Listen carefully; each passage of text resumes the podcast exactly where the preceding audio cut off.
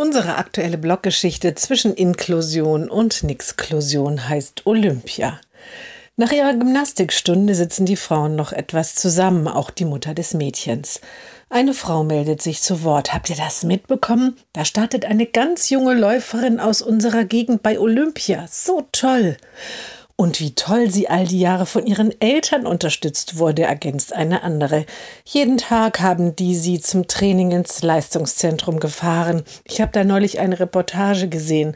So viel Zeit und Geld mussten sie aufwenden.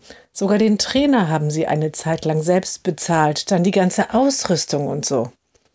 Die Mutter des Mädchens zögert erst ein bisschen, dann sagt sie Ich dachte, du magst solche Eiskunstlaufmütter nicht.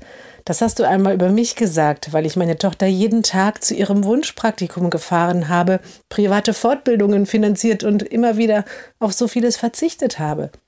Die Angesprochene guckt irritiert. Aber, sagt sie, das ist doch etwas ganz anderes. Deine Tochter ist doch behindert.